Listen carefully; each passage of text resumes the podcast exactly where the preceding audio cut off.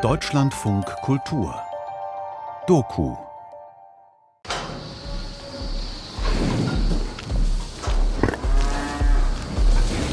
Da ist sie, glaube ich, auch. Die schwarze. Die 14. Ja, das Ah, ist die ganz schwarze. Ja. Eine von knapp 3,8 Millionen Milchkühen in Deutschland. Das ist aber auch eine schöne große Ziege, die 22. Ja. Die hat aber auch so was ganz Ruhiges. so Die ist so ein bisschen unbeirrbar und Eine Ökoziege. Unterwegs zur Weide.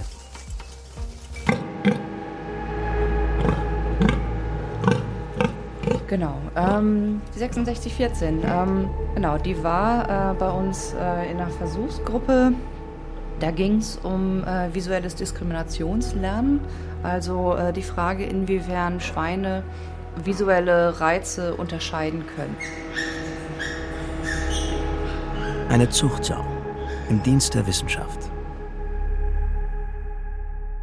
94 Prozent aller Säugetiere auf der Erde sind Nutztiere. Nutztiere. Renate, Beatrix und Sau 6614. Feature von Christiane Seiler. Kapitel 1 Renate.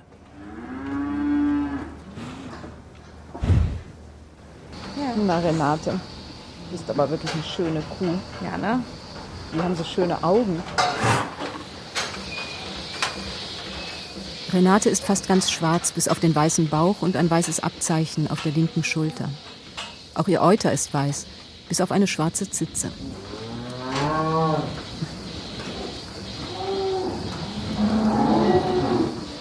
Die Kuh lebt in der Nähe von Soest im Haus Düsser.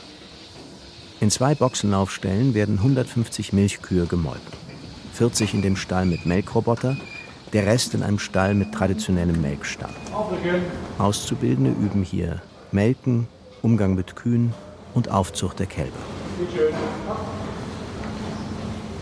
Man hat unglaublich viel Verantwortung, die man dann auch gerne übernimmt.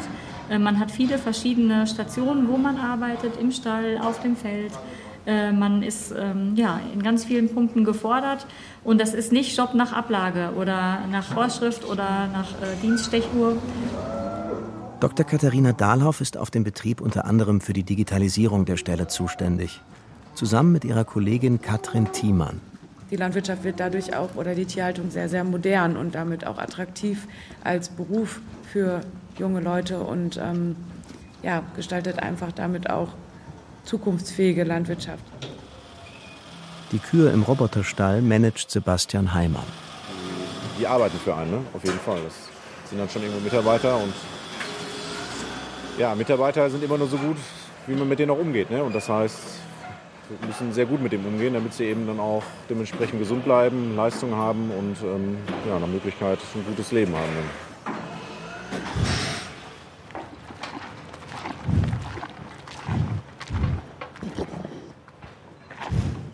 Renate arbeitet in der Milchproduktion. Sie hat es sich nicht ausgesucht. Jetzt steht sie hinten im Stall zwischen anderen Kühen. Ihr Halsband trägt die Nummer 14. Auf den Ohren gelbe Marken. Mitten auf dem Kopf ragt ein Höcker mit längeren schwarzen Haaren, die ihr als Pony in die Stirn fallen. Daneben zwei Leerstellen. Dort wären eigentlich die Hörner. Deren Ansätze wurden ihr schon als Kalb ausgebrannt.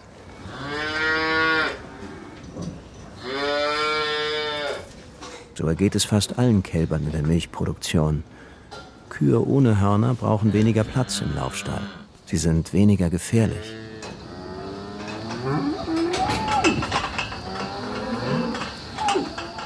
Im Stall gehen wir auf Renate zu. Ruhig und bedachtsam. Merkt man gerade, die guckt schon sehr aufgeweckt. Die hat uns schon entdeckt hier und ähm, merkt, dass wir sie gerade unter Beobachtung haben quasi. Also wenn man alleine schon diesen Augenkontakt zu den Tieren aufbaut, dann merken die schon, ähm, oh, der will jetzt irgendwas von uns. So, die wird jetzt bei 1,60 wird die liegen. Ich will 1,63. Ja, ganz viele Unterschiede ist nicht. Ihr großer Körper ist warm, ihr Fell glatt und weich.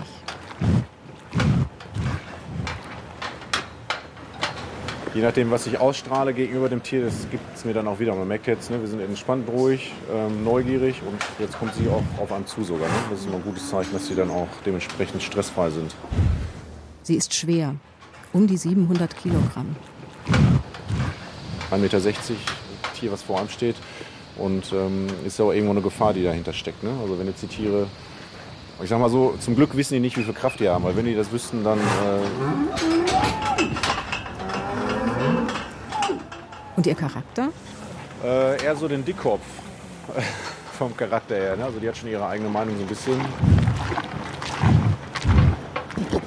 Renate reckt ihren Hals durch das Fressgitter, wühlt mit dem feuchten schwarzen Maul und der langen rauen Zunge im Futter. Es duftet süß-säuerlich nach Tier, Silage, Stroh, Mist und Milch. Als Kind habe ich viele Stunden bei den Kühen zugebracht. Ich liebte ihre Gegenwart, die Frieden ausstrahlte. Meine nach Kuh duftenden Pullis nahm ich sogar mit ins Bett. Im Sommer blieben die Kälber tagsüber alleine im Stall, während ihre braun-weißen Mütter mit den geschwungenen Hörnern auf der Weide grasten. Die Geräusche sind mir vertraut. Eisen scheppert, Kühe kauen, schnaufen, koten, pinkeln, muhen. Das ist ein neues Geräusch. Die rotierende große Bürste, an der sich die Kühe massieren lassen können.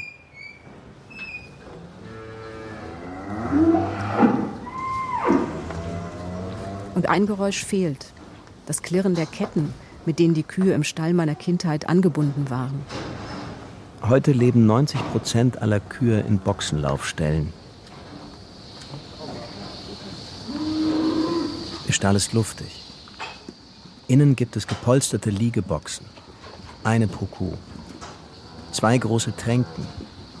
Breite Laufgänge mit Spalten, durch die Kot und Urin nach unten in den Güllekeller fallen. Und den Melkroboter. Sein rhythmisches Pulsieren bildet die Begleitmusik rund um die Uhr. Ja, man arbeitet anders. Ja, man arbeitet dem Tier auf einer Seite auch zu, aber man arbeitet rund um das Tier irgendwie und nicht aktiv am Tier, mit dem Tier, ne? so wie Melkstadt. Ähm, wir müssen zusehen, dass die Maschine gepflegt ist, gewartet ist, dass sie störungsfrei laufen kann. Und ähm, die Daten, die uns dann die Technik zur Verfügung stellt, die muss man natürlich analysieren, auswerten ich sag mal so, im Melkstand ist es ja so, dass man morgens und abends aktiv in den Stall reingeht und die Tiere vortreibt in den Wartebereich, dass sie gemolken werden können. Und hier im Stall ist es ja beim Roboter eher so, dass sie sich frei bewegen können und gar nicht dieses aktive Treiben haben, sondern viel mehr miteinander, nebeneinander her so ähm, im Stall aktiv unterwegs ist. Ne? Ähm, also es ist dann schon ein ruhigeres Miteinander irgendwo. Also tendenziell sind die Tiere am Melkroboter gelassener, etwas ruhiger. Das heißt, Renate steht jetzt hier und frisst eine Weile und wenn sie genug gefressen hat, dann, dann wird sie wieder zurückgehen und schauen, ob der Roboter jetzt frei ist und dann melken, fressen, liegen oder liegen, melken, fressen. Äh, immer in dieser Reihenfolge wird sie ihr Platz wiederfinden in, in der Box und dann liegen und wieder kauen. Und dann geht das Ganze wieder von vorne los.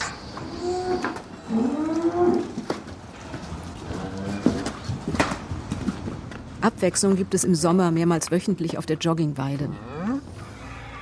Dort gibt es Platz zum Toben, aber nicht genug Gras zum Sattwerden. In Deutschland kommen 70 Prozent der Milchkühe nie auf die Weide. Die springen. Also wenn man das sieht, wie die sich hier bewegen, ne, das ist ja geht in jede Muskelzelle so ungefähr. Das ist schon gut.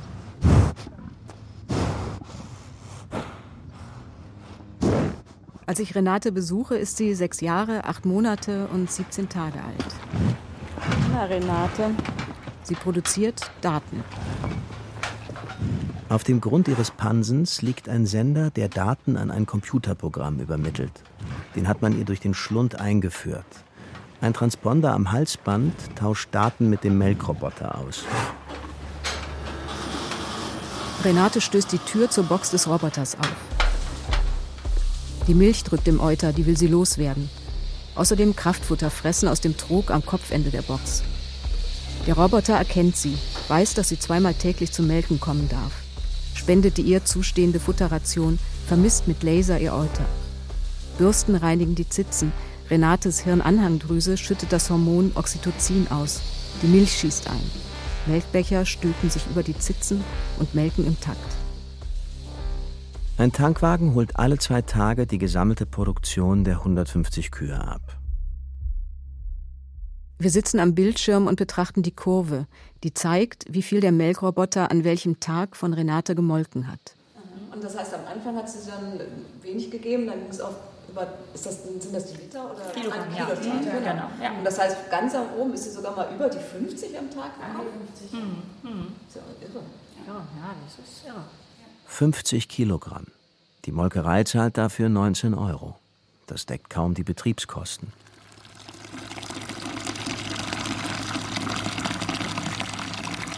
In den 50er Jahren begann in Deutschland die systematische Zucht auf höhere Milchleistung. Seitdem hat sich die Milchausbeute pro Kuh und Jahr mehr als verdreifacht. Heute sind es durchschnittlich 8500 Kilogramm. Renate liegt weit darüber. Wenn man das auf die Laktation nochmal sehen will, dann gehen wir nochmal wieder auf Leistung und sehen eben, dass sie bereits in der zweiten Laktation schon über 11.000 Kilogramm Milch gegeben hat.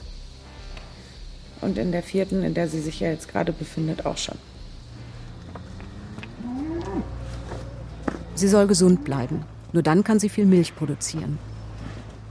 Als Wiederkäuer sind Kühe darauf spezialisiert, für Menschen ungenießbares Raufutter zu verdauen, also Gras, Heu und Stroh. Alles, was nicht auf Äckern, sondern auf Wiesen wächst und was Kühe im Laufe des Tages abgrasen. Erst das leckerste Futter, zum Schluss den ungeliebten Rest. Nur würde Renate mit Gras und Heu allein nicht satt. Und um ihren Hof herum gibt es gar nicht ausreichend Weiden. Renates Futter ist jeden Tag gleich. Alles klein gehäckselt, angefeuchtet und gemischt. Das ist eine List. Damit wir eben nicht den Kühen die Möglichkeit geben, dass sie das ablecken, sondern dass sie die Grobfutterkomponente mit dem Raps zum Beispiel zusammenfressen. Renate versucht trotzdem, die harten, kurzen Halme auszusortieren, wendet sich gelegentlich zur Seite und leckt einer neben ihr stehenden Kuh über den Hals. Stößt unwillig mit dem Kopf, wenn ich ihre Stirn berühre. Dann zieht sie sich zurück, trottet langsam zum Wassertrog in der Stallmitte, schlabbert mit Zunge und Maul im Wasser, wirft sich ein Verspritzer nach hinten auf den Rücken. Oben an der Stalldecke fächern ihr große Ventilatoren Kühlung zu. Sie wählt auf der anderen Seite des Stalls eine freie Liegebox, legt sich hin. Die Tiere leben ihr Leben. Also wie sie es auch vielleicht auf einer Weide leben würden, sie leben es, sie brauchen uns Menschen ja nicht, sondern sie leben es wirklich in einen sehr verlässlichen Rahmen, den versuchen wir auch als Menschen herzustellen. Renates Pansen befördert die Futtermischung über die Speiseröhre zurück in ihr Maul. Die Bakterien in ihrem Magen zersetzen die Mischung. Dem Sender in ihrem Pansen entgeht nichts. Das heißt, die obere Kurve ist dann die. Das Wiederkauen. Das Wiederkauen. Die Programmoberfläche zeigt Kurven in verschiedenen Farben. Genau, und die geben das Wiederkauen eben hier in Minuten aus. Pro 24 Stunden. Wiederkauen heißt dann 611 Minuten. Genau. 24 Äh, sind zehn Stunden. Ah ja, das passt. Zehn Stunden hat Renate am Vortag mit Wiederkäuen verbracht. 90 Liter Wasser hat sie getrunken. Ihre Körpertemperatur ist normal. Ihre Aktivitätskurve zeigt einen steilen Ausschlag nach oben. Da ist sie wohl über die Weide getobt. Morgens und abends war sie im Melkroboter. Sollten die Werte vom Normbereich abweichen, schickt das Programm einen Alarm aufs Smartphone. Wenn ich jetzt 80 Tiere zu betreuen habe, dann sehe ich natürlich nicht sofort an jedem Tier, wenn ein Tier jetzt mal weniger zum Roboter kommt oder ein Tier, was längere Liegeperioden hat. Und das sehen die Aktivitätssensoren zum Beispiel ja schon. Und auch über einen kontinuierlichen Zeitraum, auch mit Hilfe von ähm, ja, Datenauswertung oder auch von KI haben wir häufig auch Systeme, die dann wirklich selbstlernende Algorithmen haben und die dann auch Verläufe erkennen können. Hochleistungskühe neigen zu Krankheiten, die sich aufgrund ihrer Arbeit in der intensiven Milchproduktion ergeben. Im Jahr 2020 zeigte eine Studie, dass zu viele Milchkühe vorzeitig geschlachtet werden, weil sie Schmerzen an den Klauen, entzündete Euter oder Stoffwechselstörungen haben. Oder nicht mehr tragend werden. Denn nur eine Kuh, die Kälber gebiert, kann auch Milch produzieren. Und äh, ihre letzte Kalbung war am in 22. Ähm, sie hat ähm, einen Bullenkalb bekommen. Der Verlauf dieser Geburt war leicht, genau. Mit ihren sieben Jahren ist Renate zwei Jahre älter als die durchschnittliche deutsche Hochleistungskuh. Die alten Kühe sind eben dann die, die auch das Geld verdienen auf den Betrieben.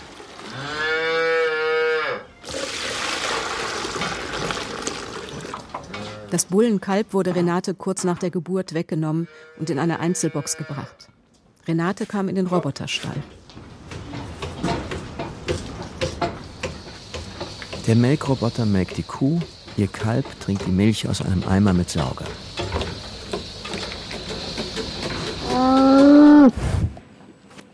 Renate ist wieder trächtig. Das Programm im Computer hat aufgrund ihrer genomischen Daten einen geeigneten Bullen für sie herausgesucht. Dessen Sperma kam gekühlt zum Betrieb. Diese Kuh ist tragend, hat jetzt 180 Tragetage und voraussichtlich hat sie noch 51 bis zum Trockenstellen und bis zum Abkalben noch äh, 101 Tage. Wie bei einer Frau ist die ähm, Tragezeit genau 280 Tage, etwa 282 Tage. Bald kommt Renate in einen anderen Stall, in dem sie nicht mehr gemolken wird. Gebiert das neue Kalb. Und der Kreislauf ihres Lebens beginnt von neuem. Roboterstall, Besamung, Trächtigkeit, Trockenstehen, Kalbung. Irgendwann kommt für Renate der Tag, an dem der Viehtransporter sie abholt. Das Fleisch der Milchkühe ist begehrt für Burger-Patties. Die Schlachtung ist nun mal das Ende. Da muss man bei einer Tierhaltung eben mitgeben. Das ist dann so. Aber dass dieser ganze Schlachtprozess dann auch ein Tier stressfrei ist, dass es ähm, ein tiergerechter Schlachtprozess ist, aber dass das Leben davor eben auch in Würde war. Also wäre mir persönlich auch wichtig.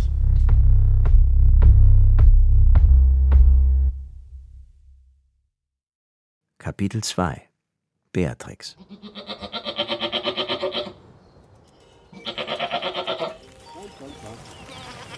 Das ist aber auch eine schöne große Ziege, die 22. Ja.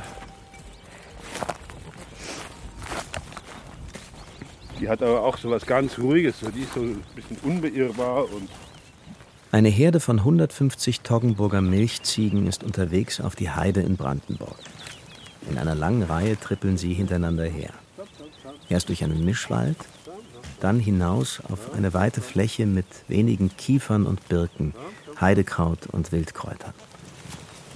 Es sind hellbraune Tiere mit weißer Maske, langem oder kurzem Fell, gebogenen Hörnern, hochgereckten Ziegenschwänzen und individuell sehr unterschiedlichen Ziegenbärten. Komm, komm, komm, komm. Ganz vorne Beatrix, die selbstbewusste Ziege mit der Nummer 22, ihr Besitzer und ich. Mit tiefer Stimme und sehr bestimmt rufen, habe ich gelernt, damit sie mich als Autorität ernst nehmen. Ich habe mir einen Wunsch erfüllt. Einmal wirklich eintauchen in das Leben der Nutztiere. Es traf sich gut. Hans-Peter Dill und Sabine Denell vom Kapriolenhof schrieben in ihrem Newsletter, sie hätten Probleme, Mitarbeiter zu finden, besonders während der Lammzeit. Kaum bin ich angekommen, geht in dem Stall aus Holz die Arbeit los. Von frühmorgens bis nach Sonnenuntergang.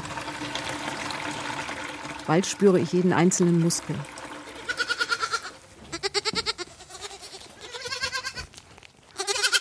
Mein Hauptjob ist es, 70 Lämmer aufzuziehen.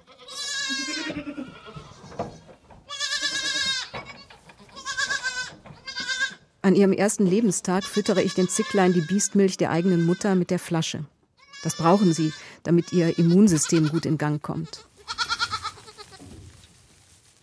Die Lämmer liegen warm auf meinem Schoß, kleckern die gelblich-klebrige Flüssigkeit auf einen Pulli, der noch Wochen später nach Ziege und geronnener Milch riechen wird.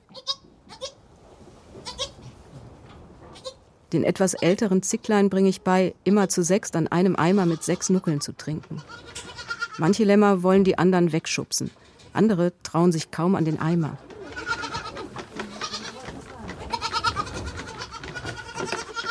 Kein Lamm ist wie das andere, wie bei Menschenkindern. Ich bin ihre Ersatzmama und sehr stolz darauf, dass sich alle gut entwickeln. Die echten Mütter, die Jungziegen, lernen ihre Milch den Menschen zu geben, auf dem Melkstand. Die älteren Ziegen behalten ihre Lämmer und werden trotzdem morgens und abends gemolken.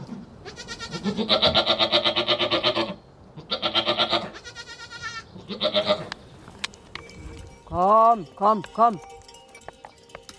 Nach dem Melken führe ich morgens die Milchziegen zwei Kilometer hinauf auf die Heide. Ihre Lämmer bleiben im Stall. Hier schon wieder die 22, oder? Ja. Also wenn man mit der Herde zieht, ist sie immer dabei. Vorne. Egal wer vorne geht von, als Mensch. Wenn die Herde alleine zieht, ist sie manchmal vorne, manchmal nicht. Und sie mag es ganz offensichtlich, sich am, an Menschen zu schuppern mit dem Kopf. Weil sie das immer macht, wenn man stehen bleibt, kommt sie an und schuppert sich. Also so wie sie untereinander das auch machen.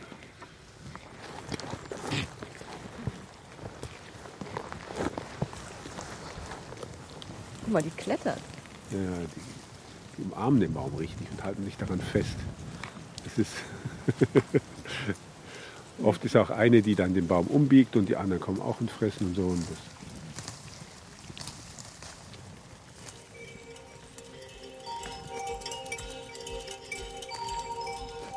Komm, komm, komm, komm.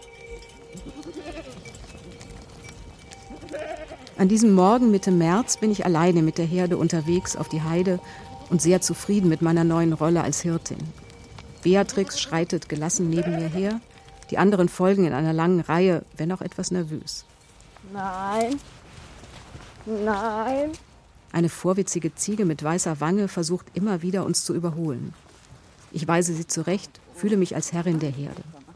Erreiche die Weide, lasse die Tiere an mir vorbeiziehen, schließe in aller Ruhe das Weidetor und sehe plötzlich, wie alle zusammen ausreißen, durch ein Loch im Zaun, als würden sie durch die Öffnung wie durch einen Trichter auf die andere Seite gesogen. Komm, komm, komm, komm. Ziegen, diese ewig neugierigen Tiere, lassen sich ein solches Abenteuer nicht entgehen. Mistviecher, denke ich. Beatrix, du hast mich total hängen lassen.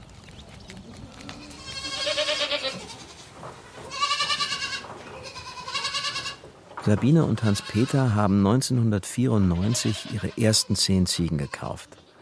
Der Kapriolenhof liegt sehr abgelegen in einem Naturschutzgebiet und ist nur durch eine Piste aus Sand und Schotter mit dem nächsten Dorf verbunden. Eine Welt, in der Maschinengeräusche die Ausnahme sind. Die beiden leben mit ihren Tieren in einer Koexistenz, wie es sie seit Jahrtausenden gibt. Jedes einzelne Tier ist ihnen bekannt. Auch Beatrix mit der Nummer 22, die Ziege, die immer der Herde vorangeht. Ich sehe sie ja. Ich sehe sie auf dem Melkstand, ich sehe sie beim Laufen, überall. Ich weiß, wo sie steht, wo sie geht, wie sie meckert, wann sie lammt. Das weiß ich ja alles über die vielen Jahre. An einem schönen sonnigen Nachmittag im Mai sitze ich mit Sabine vor dem Haus. Im Hintergrund meckern einige Lämmer, die ich mit Flasche und Eimer großgezogen habe. Automatisch reagiere ich. Sind sie hungrig? Durstig? Sabine hat nur wenig Zeit, wie eigentlich immer. Bald müssen die Ziegen gemolken werden.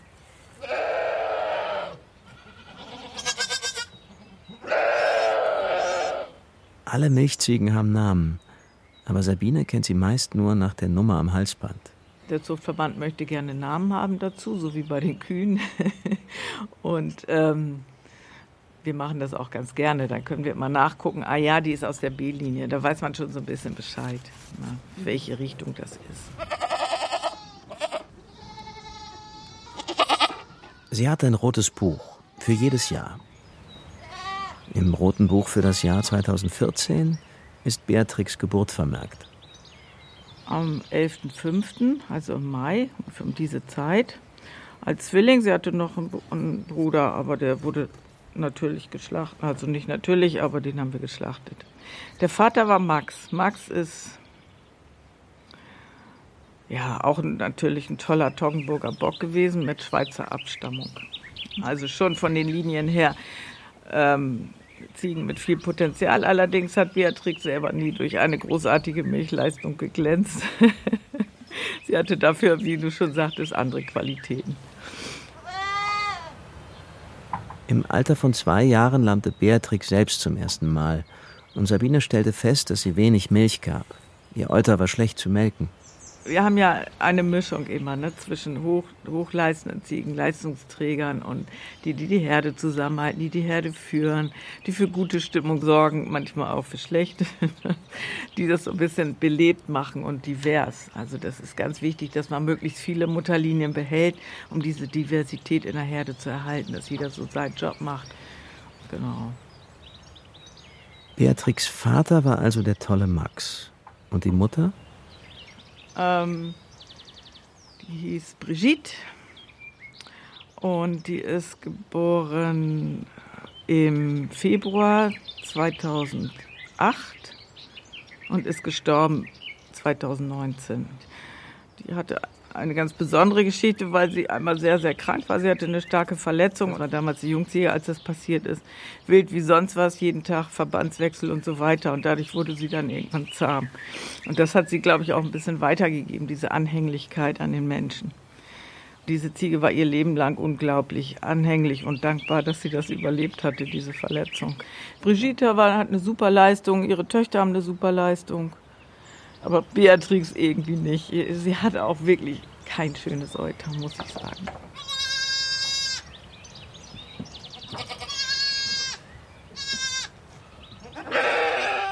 Wie war sie denn als Mutter? Für die Lämmer, die sie behalten durfte? War eine super Mutter. Sie hatte zwar immer nur ein Lamm, aber das hat sie immer gut versorgt. Das kann man nicht anders sagen. Ja. Also auch da hatte sie eher auf Sparmodus gesetzt.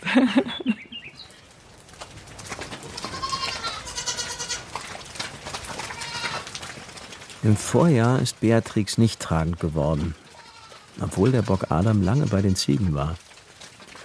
Einmal jährlich im Herbst verbringt er mehrere Tage und Nächte bei der Herde. Den Rest des Jahres steht er allein in seiner Bucht. Auf dem Weg zurück zum Stall defilieren die Ziegen an ihm vorbei und beschnuppern ihn durch das Gitter. Er stinkt. Das gefällt ihnen. Seine Lämmer nehmen rasch zu und schmecken besonders gut. Adam ist ein lieber Bock ist auch der einzige Bock, den ich jemals so an der Backe streicheln konnte. Die anderen senken immer gleich den Kopf und wollen kämpfen spielen. Ja, ist ja gut, ist ja gut. Adam hatte also mit Beatrix kein Glück. Im Stall lebt sie umgeben von Milchziegen, die auf das abendliche melken und danach auf ihre Lämmer warten. Es ist ihr erster Frühling ohne Lamm. Fehlt ihr dann was? Ja, schon denke ich mal. Vielleicht steht sie in ihrem Alter auch drüber, aber die wirkt schon eher traurig, finde ich, dieses Jahr. Mhm. Woran merkst du das? Naja, wenn sie da steht, alle, alle Lämmer um sie rum und sie guckt so. Also das sieht man am Blick. Mhm. Vielleicht ist es Interpretation, ich weiß es nicht. ja. ja, wenn die einen Job haben, ihr Lamm versorgen und so, dann machen die diesen Job. Und wenn sie den dann nicht mehr haben, dann ja, sind sie irgendwie überflüssig, also fühlen sich auch so. Mhm. Also die übernehmen dann normalerweise in Herden andere Funktionen, ne? dass sie ähm, mehr aufpassen, mehr Wache halten oder sowas. Ne? Meine Maus. Was meinst du? Wir bewegen uns vorsichtig in den Stall hinein, setzen uns zwischen die Ziegen auf den Boden. Annika legt mir von hinten den Kopf auf die Schulter, beknabbert meinen Ärmel. Guck mal, Beatrix, wir kennen uns, ne? Beatrix nähert sich weniger aufdringlich. Und du?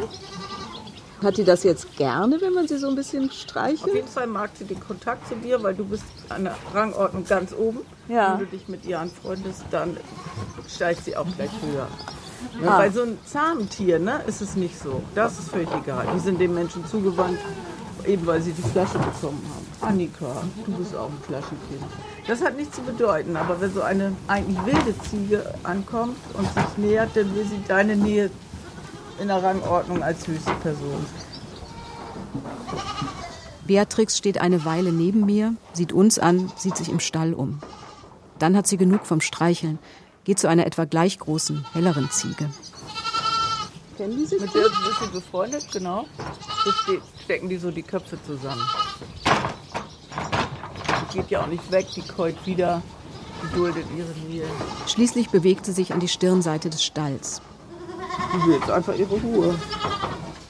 Verscheucht mit einer lässigen Kopfbewegung eine andere Ziege von ihrem Platz, legt sich dorthin, etwas erhöht und die Wand im Rücken. Ein guter Ort für den Überblick über die Herde. Sie ruht und käut wieder. Auch die übrigen Ziegen haben sich scheinbar von uns abgewandt. Aber die haben uns alle im Blick. Wenn du mal genau hinguckst, in irgendeinem Seitenblick haben die uns alle. Später lassen wir die Lämmer zu ihren Müttern.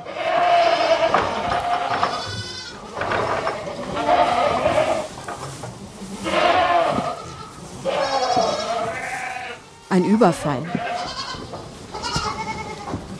Für Beatrix ist keins dabei und sie wird auch keins mehr bekommen.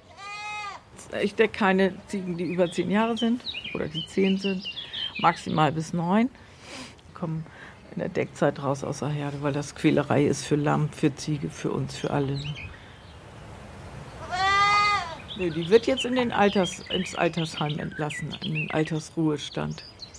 Beatrix. Genau, sie darf mit auf die Heide noch, solange sie gut laufen kann. Ja. Oder will. Und dann, ja. Die sind sozusagen, ja, drei Nutzungstiere, also außer Milch und Fleisch auch noch Landschaftspflege. Und wenn sie da ihren Job machen, das ist ungefähr ein Drittel ihres Einkommens oder was sie produzieren, ist das auch in Ordnung. Sie müssen nicht unbedingt, also was leisten.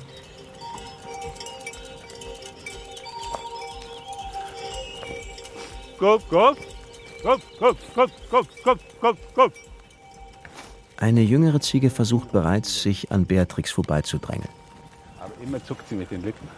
Das ist total Wer? lustig. Neuftres, also die 913 da, die, die hier, Ja. mit den weißen Flecken im Gesicht. Nur- Zuckt sie so mit den Lippen. Und stopp. Stopp. So, müssen wir warten, bis das Hängeohr da ist, weil die ist immer ganz hinten. Das Hängeohr ist hinten und die 22 ist vorne. Genau, da kann man so ein bisschen äh, einschätzen, wie das gerade ist mit der Herde. Es gibt so einen, so einen Vierertrupp meistens, die so hinterherhinken. Die sind schon so alt, die muss man sich als uralte Omas vorstellen. Aber natürlich fressen die immer noch Bäume ab und in der Landschaftspflege kommt es ja eigentlich nur darauf an. Von daher haben sie immer noch eine Funktion bei uns. Das Ja, da ist es. Das Schlappohr hängt hinterher. Dann gehen wir mal weiter. Komm, komm, komm. So, dort, dort, dort. Irgendwann wird Beatrix nicht mehr mit der Herde hinausziehen und dafür sorgen, dass die Heide nicht mit Bäumen zuwächst. Vielleicht geht es ihr dann so wie der alten Ziege, die eines Tages neben dem Heuballen und den Futtereimern liegt. Eine gewitzte Ausreißerin mit zum Kreis gebogenen dicken Hörnern und grimmigem Backenbart. Ein letztes Mal hat sie es geschafft, in den verbotenen Teil des Stalles einzudringen. Guck mal, die möchte jetzt sterben. Oh, Soll sie auch. oh, das ist doch hier die, Ja, genau, die die Dore. kenne ich doch. Mensch. Die lassen wir in Ruhe sterben. Oh, und ich habe dich noch so angeschrien. Es tut mir jetzt leid. Und kommt das öfter vor, dass so die alten Ziegen einfach irgendwann sterben? Dürfen die ja auch. Also die schlachtet ihr dann nicht mehr oder so? Nee, nee. Ab einem bestimmten Alter geht das gar nicht mehr mit dem Schlachten. Dann. Aber es ist eine verdiente Ziege. Guck mal, die ist schon halb im Himmel, siehst du es? Ich finde, dass Ziegen immer sehr, sehr schön ruhig sterben. Die meisten. Die gucken immer schon so halb im Himmel.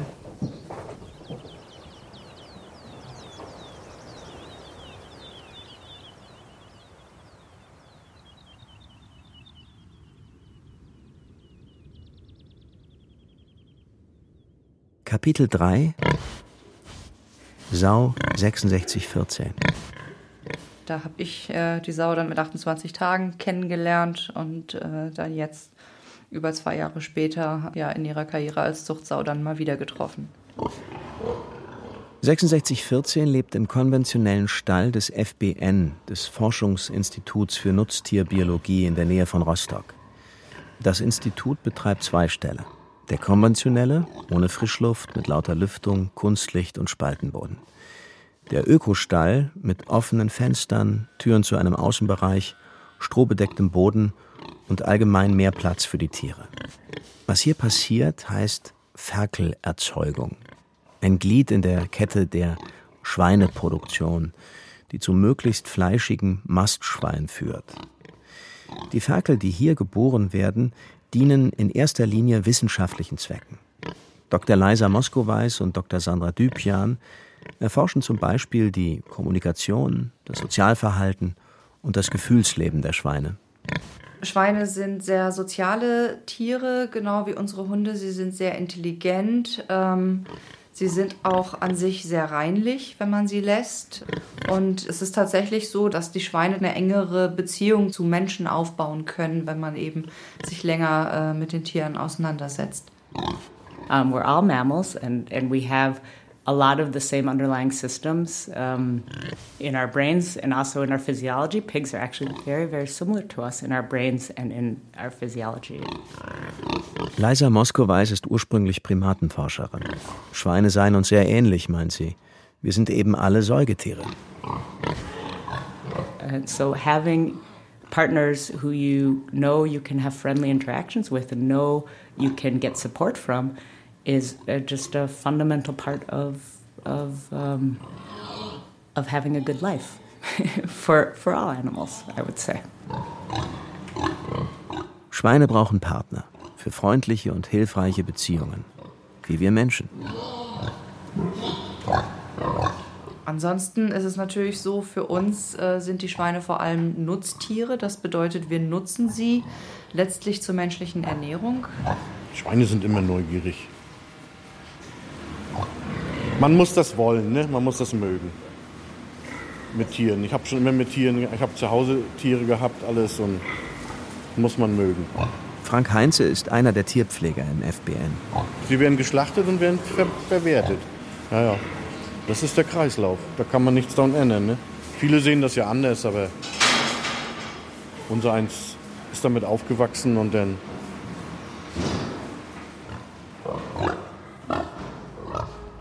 Kühe und Ziegen sehen wir draußen in der Landschaft, wenn auch immer seltener.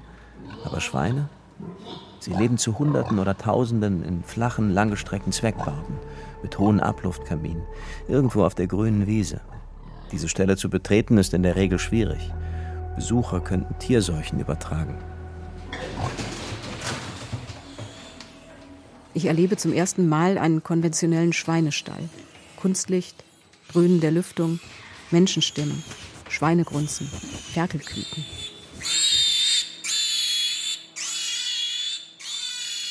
I mean, we know that screams and these squeals, these high frequency um, calls, are associated with negative situations in pigs. Intuitiv verstehen wir, dass ein Schwein, das schreit, ein Ferkel, das schrill quiekt, sich nicht wohlfühlt. There's also vocalizations that are associated with positive situations, but we're finding that out in the last few years, you know, which uh, not all grunts are the same in pigs, and different types of grunts can link to a more relaxed or a positive affiliative, like a friendly emotional state, but we didn't know that for a long time. Aber nicht jedes Grunzen ist gleich. Wie drücken Schweine positive Emotionen aus? Darüber weiß man noch sehr wenig. Sind die eigentlich gerade ganz entspannt und äh, oder sogar zufrieden, glücklich?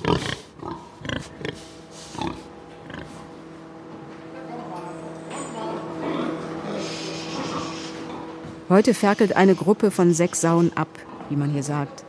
Eine Welt voller unbekannter Wörter. Abferkeln, Ferkel gebären. Die Sauen leben in einer langen Reihe nebeneinander, jede in ihrem eigenen Abteil der Abferkelbucht. Sie heißt auch Bewegungsbucht, weil die Sau sich darin bewegen kann. Jetzt liegt jede Sau in einem Kastenstand in der Bewegungsbucht, auch Ferkelschutzkorb genannt.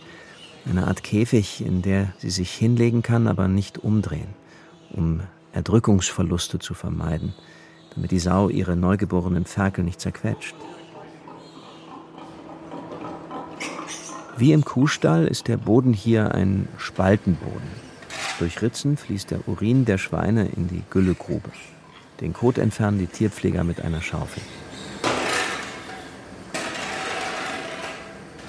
Die Lüftung läuft permanent. Sauen mögen es kühl. Sechs Sauen in sechs Buchten. Manche haben schon abgeferkelt. Eine säugt ihre Neugeborenen, eine rudert mit den Beinen, steht unruhig auf. Eine Sau liegt auf der rechten Seite, den Kopf in Richtung Futterkrippe, die Beine Richtung Trennwand zur Nebenbucht ausgestreckt. Ihr langer Rücken berührt die nach außen gebogenen Stangen des Ferkelschutzkorbs. Ich stehe hinter ihr im Gang, sehe ihre Hinterschenkel, ihren Rücken, die rosige Haut mit weißen, feinen Borsten, ihr halb geschlossenes linkes Auge, ihr Hinterteil mit der rosa, geschwollenen Vulva. Äh, die Sau heißt jetzt 6614. Marianne Zenk ist die Stallmanagerin. Die hat jetzt ihren vierten Wurf. Vater ist äh, der Eber Capello.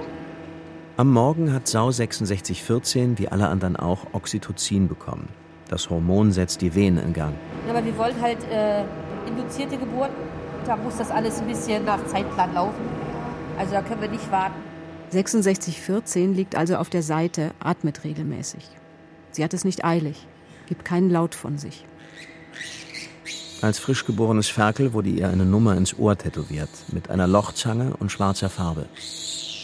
Bei der Geburt wog sie 1,44 Kilogramm, also ein gutes Durchschnittsferkel. Sie ist hier äh, 276 Gramm jeden Tag gewachsen. Genau, und beim Absetzen wog sie nur 7,45. Das ist eigentlich also ein bisschen zu wenig für ein Zuchttier. Wir möchten gerne, dass sie mindestens 8 Kilogramm wiegen nach vier Wochen. Absetzen, ihre Trennung von der Mutter. Im Frühjahr 2021 kam sie in eine Gruppe von Ferkeln, die für einen Verhaltensversuch vorgesehen waren. Die 6614, ähm, genau, die war äh, bei uns äh, in einer Versuchsgruppe. Da ging es um äh, visuelles Diskriminationslernen, also äh, die Frage, inwiefern Schweine visuelle Reize unterscheiden können. Sie hätte lernen sollen, mit der Schnauze auf Knöpfe zu drücken, um unterschiedlich große Portionen Apfelmus zu bekommen. Knopf rechts, große Portion, Knopf links, kleine Portion. Aber zunächst sollte sie lernen, überhaupt mit ihrer Schnauze auf Knöpfe zu drücken. Das war der Vorversuch. Ein Druck mit der Schnauze bedeutete eine Portion Apfelmus. Sau 6614 spielte nicht mit. Andere Ferkel aus ihrer Gruppe drückten entschieden eifriger. Da hatten wir drei Tiere, die an beiden Habituationstagen einfach alle angebotenen Portionen Apfelmus gefressen haben. Und sie hatte, glaube ich, so ein oder zwei Portionen gefressen. Warum drückte 6614 nicht? War sie faul, begriffsstutzig, phlegmatisch? Mochte sie kein Apfelmus? Das bleibt ihr Geheimnis. Da kommt man nicht weiter, wenn andere so viel häufiger drücken. Und hier haben wir jetzt unsere Sau, die 6614. Und dann kann ich zum Beispiel mal gucken, wie war sie denn so als Jungsau? Als sie ein halbes Jahr alt war, absolvierte sie die Zuchtprüfung für die Rasse deutsches Landschwein. Alles in allem ist Sau 6614 ein Musterexemplar. Ne, da haben wir sie gewogen mit einem halben Jahr, da wuchs sie 114 Kilogramm. Und dann messen wir bei ihr noch den Rückenspeck. Da haben wir so ein Gerät, ähm, wo wir dann den Speck messen und die Muskeldicke. Also die hatte so einen Magerfleischanteil von 56,8. Das ist für eine Landrasse sau richtig gut. Dann gibt es verschiedene Noten, wie in der Schule. Sau 6614 bekam überall Bestnoten. Nur nicht in der Kategorie Bemuskelung. Das liegt daran, dass sie so viel Speck drauf hat. Ihre Zitzen wurden gezählt und beurteilt. Genau. Die hat auch äh, links und rechts acht und die sind ja wunderschön gleichmäßig, deshalb hat sie dafür auch eine 9 bekommen, also volle Punktzahl. Am 21.02.2022 erhielt die Sau die Nummer 6614. Da wuchs sie 185 Kilo. Und die Einstallung ist praktisch der Beginn ihrer Karriere als Zuchtsau. Das ist immer das Datum der ersten Besamung. Einstallung. Sau 6614 gehört jetzt zur Herde. Genau, wir gucken, dass wir sie so mit ungefähr 160 Kilogramm besamen. Sie war jetzt ein bisschen schwerer und ein bisschen älter. Die Besamung von Sau 6614 wird sich so zugetragen haben. Sie steht im Deckzentrum neben einigen anderen Sauen in einem Kastenstand, damit sie schön stillhält. Im Gang vor ihr wird ein Eber auf und ab getrieben, der nur dazu da ist, die Sauen in die richtige Stimmung zu bringen. Eber und Sau beschnuppern sich. Der Eber riecht stark. Er sabbert. Das gefällt der Sau. Der ist nur als, als Sucheber, ne? Dann geht er vorne lang, dass er dann. Werden sie so ein bisschen beschissen, die Sauen. Jetzt übernimmt Tierpfleger Frank Heinze mit einem Beutel voller Sperma aus der Zuchtstation und einem Plastikschlauch. Den führt er in die Scheide der Sau ein. Da muss man ein bisschen stimulieren, so wie der Eber das macht. Wenn man hier streichelt, die Flanke, dann zieht man das an den Ohren, dann spitzt sie die Ohren und dann weiß man, das mag sie und dann saugt sie das auch rein, das Sperma. Ne?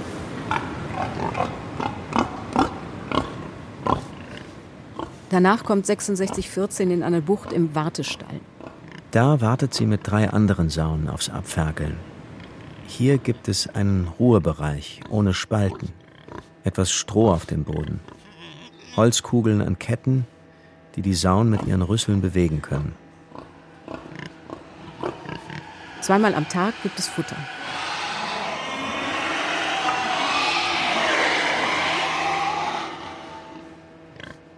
Auf einer Wiese oder im Wald würde Sau 6614 Tag ein Tag aus mit ihrer rüsselförmigen Schnauze schnüffeln, auf der Suche nach leckeren Happen. Gräser, Kräuter, Früchte, Beeren, Engerlinge, Mäusekinder. Schweine sind Allesfresser, wie wir Menschen. Die Sau würde mit der harten Rüsselscheibe den Boden auffühlen und sich im Matsch suhlen. Sandra Dübjan und ihre Kollegen haben einmal Schweine zum Versuch auf die Wiese gelassen. Die hatten im Leben noch kein Gras gesehen, die hatten noch keinen weichen Fußboden erlebt, die kannten nur Betonboden bzw. Plastik, Spaltenboden.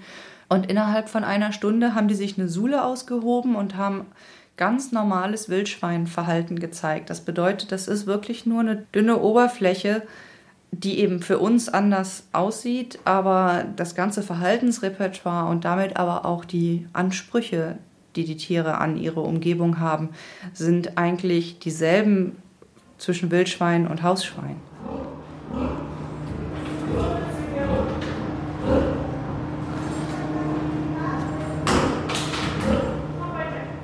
Zur geplanten Niederkunft zieht Sau 6614 in die Bewegungsbucht im Abferkelstall um. Am Tag davor fixiert man sie im Ferkelschutzkorb. Da bleibt sie fünf Tage lang. Das entspricht den neuen gesetzlichen Vorschriften für konventionelle Schweinehaltung. Allerdings gibt es Übergangsfristen. Die Realität in den meisten alten Schweineställen sieht daher noch anders aus. Dort verbringen Sauen einen großen Teil ihres Lebens fixiert in Kastenständen.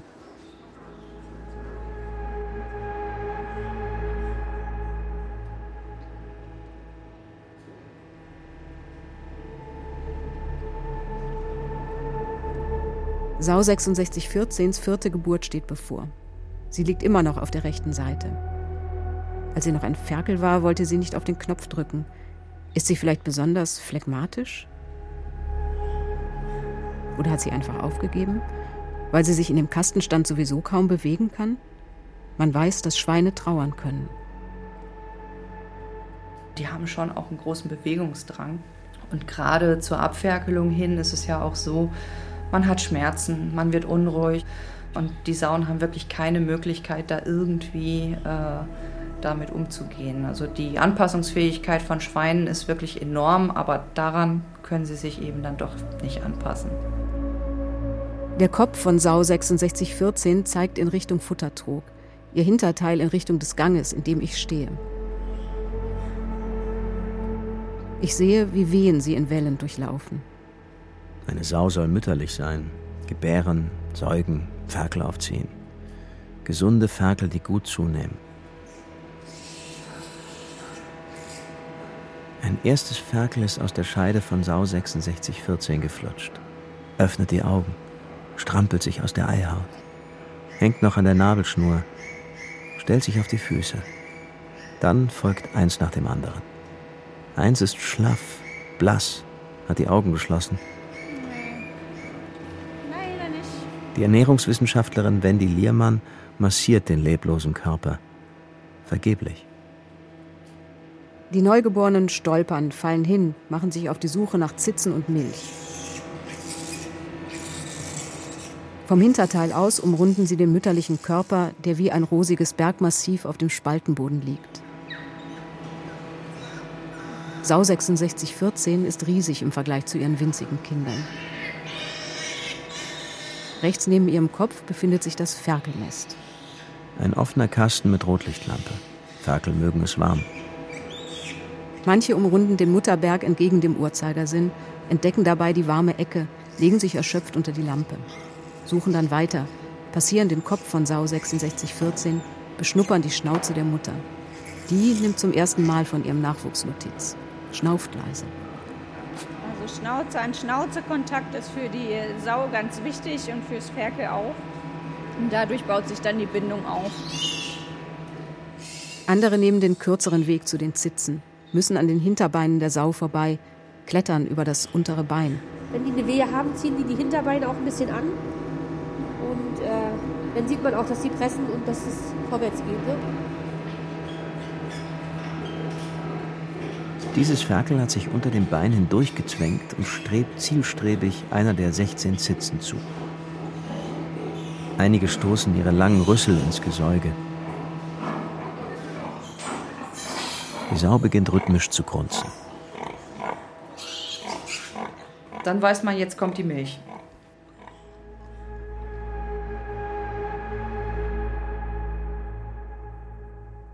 Am nächsten Morgen liegt die Nachgeburt auf dem Boden. Sau 6614 steht auf den Beinen, schnüffelt über das Gitter hinweg, nimmt mich wahr. Zum ersten Mal sehe ich ihr Gesicht. Große, spitz zulaufende Ohren kippen Richtung Schnauze, vorne platt, rund und mit zwei Nasenlöchern versehen. Die Rüsselscheibe. Im Halbprofil verdecken die Schlappohren fast die kleinen hellen Augen seitlich an ihrem Kopf. Einige Ferkel liegen eng aneinander gekuschelt unter der Wärmelampe. Andere laufen um die Mutter herum, beschnüffeln ihre Beine. Ist sie jetzt zufrieden, weil sie die Geburt überstanden hat? Vielleicht sogar glücklich? Sie frisst ihr erstes Futter nach der Geburt.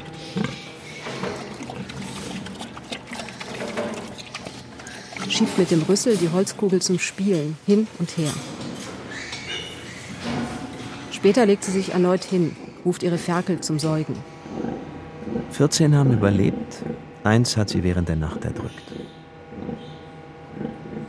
Dadurch, dass wir die Schweine so erfolgreich auf massives Körperwachstum gezüchtet haben, der ganze Bewegungsapparat und auch der Herz-Kreislauf-Apparat übrigens, die sind nicht passend proportional äh, stabil mitgewachsen.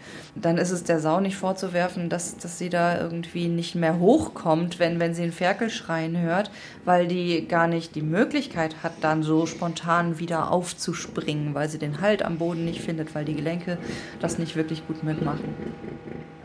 In einigen Tagen wird der Ferkelschutzkorb geöffnet. In vier Wochen werden die Ferkel entwöhnt. Der Produktionszyklus für Sau 6614 beginnt von neuem. Hier ist nichts mit Verschieben, das geht alles ganz nach Plan und ich habe den Plan ja fertig bis 2025. Besamen, Deckzentrum, Trächtigkeit, Wartestall, Abferkeln, Abferkelstall.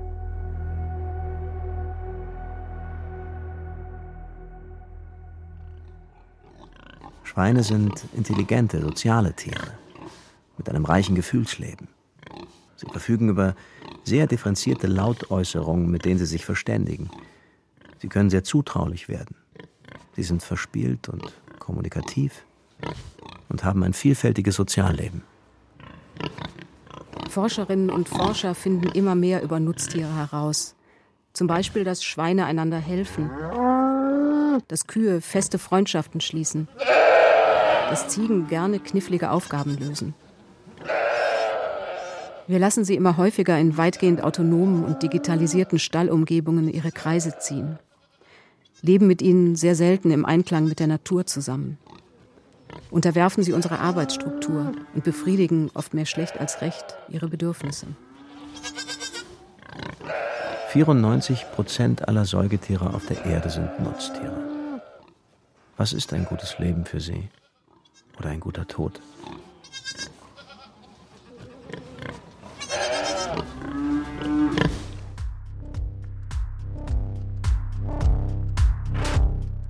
Nutztiere. Renate, Beatrix und Sau 6614. Feature von Christiane Seiler. Es sprachen Max von Pufendorf und die Autorin. Ton Alexander Brennecke. Regieassistenz Felix Lehmann und Leo Nicole. Regie Christiane Seiler. Produktion Deutschlandfunk Kultur 2023.